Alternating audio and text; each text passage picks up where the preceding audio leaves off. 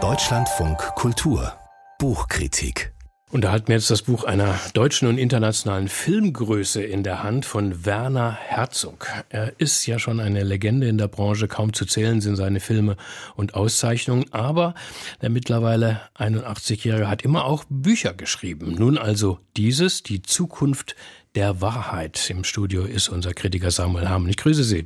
Guten Morgen. Die Zukunft der Wahrheit, das klingt ja fast schon klassisch als Titel eines Sachbuchs über Fake News, die moderne Manipulation der Wahrheit. Ist es das? Bei dem Titel könnte man das tatsächlich erwarten, bis man dann den Namen des Autors liest. Werner Herzog ist ja, wie Sie gesagt haben, ein anerkannter Filmemacher und im Laufe seiner Karriere zum zum Mythos seiner selbst geworden, zu so einer Kultfigur mit seinem englisch imprägnierten, äh, mit seinem bayerisch imprägnierten Englisch und seinen Dokumentarfilmen. Und diesen Lebensweg konnte man ja auch 2022 in seinen Erinnerungen nachlesen. Und genau dieser Punkt hat mich vor der Lektüre stark gereizt. Einerseits dieses Thema, das seit Jahren in zig Sachbüchern dargelegt wird und dessen man auch irgendwie ein bisschen überdrüssig ist. Und auf der anderen Seite eben diese, diese Persönlichkeit, bei der es ausgemachte Sache ist, dass eben Herzog nicht den handelsüblichen Weg gehen wird, um mhm. sich dem, dem Thema anzunähern. Ja, und wie zieht denn, denn dieser Werner Herzog dieses Thema auf? Wie geht er vor? Sehr assoziativ, mit Betonung auf sehr. Herzog lässt sich von, von seinem Gedankenstrom mitreißen und dringt in, in etliche thematische Bereiche vor. Dabei steht am Anfang die Erkenntnis eines fundamentalen Unwissens. Also der erste Satz des ersten Kapitels lautet, niemand weiß, was das ist, die Wahrheit. In der Folge schreibt Herzog über digitale Fälschungen und KI, über den Zusammenbruch technologischer Utopien, dann über Elon Musk, für den er eine merkwürdige Faszination hat, kurz darauf über die Kolonisierung des Mars und das Ende der Wirklichkeit, wie wir sie kennen. Also um sehr, sehr viel geht es und das sind jetzt nur die Themen des, des ersten Kapitels. Äh, das zieht sich so durch und dazwischen, und das ist wahrscheinlich für Filminteressierte das Spannende, kommt immer wieder Episoden aus Herzogs äh, Karriere als Filmemacher, also Erfahrungen vom Filmset Zeit. Er, er paraphrasiert teilweise Dialoge und Szenen aus Filmen, die er für, für relevant für sein Thema hält. Weil er dabei so sprunghaft ist, muss er quasi oberflächlich bleiben. Das wird gerade bei einem Thema wie, wie KI offensichtlich, das ja seit Monaten in aller Tiefe von sehr vielen Experten debattiert wird.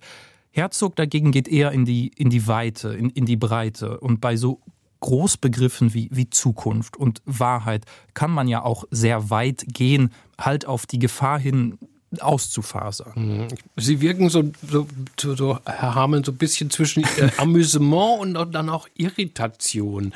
Äh, welche Passagen haben Sie sich, haben sich denn Ihnen da so besonders eingeprägt? Als ich äh, ungefähr in der Mitte des Buches eine fünfseitige Zusammenfassung einer Verdi-Oper von 1862 lesen musste, da habe ich mich stark gefragt, wo dieses Buch hin will. Äh, gerade diese Opernpassagen, und es gibt einige, haben sich mir dann doch allmählich erschlossen, weil Herzog hier eben eine, eine dezidiert künstlerische Position einnimmt. Für ihn ist Wahrheit keine Frage der Fakten, sondern eine der Inszenierung von Wirklichkeit. Und das ist eben für ihn als Filmemacher ein, ein Vorgang, bei dem immer so etwas wie das Unfassbare, das Opake, das, das Flüchtige übrig bleibt. Mhm. Er nennt das ekstatische Wahrheit, dass eben in, in Kunstwerken etwas wahr ist, was in der Realität niemals Bestand hätte, weil es eben als zu platt, zu irre, zu abwegig oder zu kitschig wahrgenommen würde. Mhm. Also ich, ich hänge ja an so an diesem Filmgenie, ne? Und klar, Sie haben auch schon gesagt, es gibt zig Bücher über diese Entwicklung von Fake News. Mhm. Man liest man aber so ein Buch doch nicht vielleicht lieber auch als die herkömmlichen, die politischen, die soziologischen Analysen. Alles ganz wichtig natürlich. Hier, hier schreibt doch ein Künstler, oder?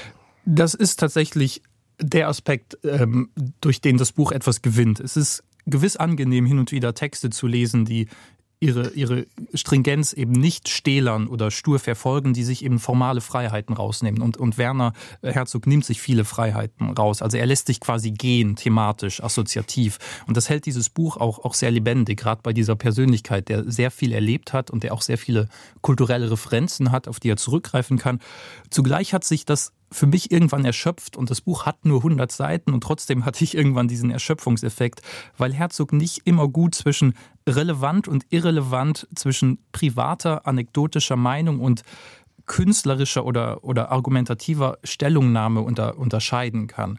Also hin und wieder ist sein Informationsstand auch schlichtweg rudimentär, wenn er etwa ausgiebig über ChatGPT schreibt, als hätte er zu diesem Thema etwas zu sagen. Und so wie ich das gelesen habe, hat er dazu nicht so viel zu sagen.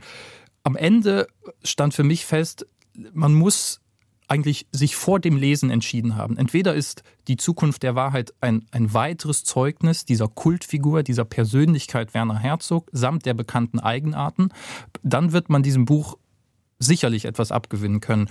Oder man liest es halt ohne den, den Glanz dieses Autors und dann ist es eher eine skurrile Potpourri-Abhandlung über die Wahrheit, aus der man nicht so recht schlau wird.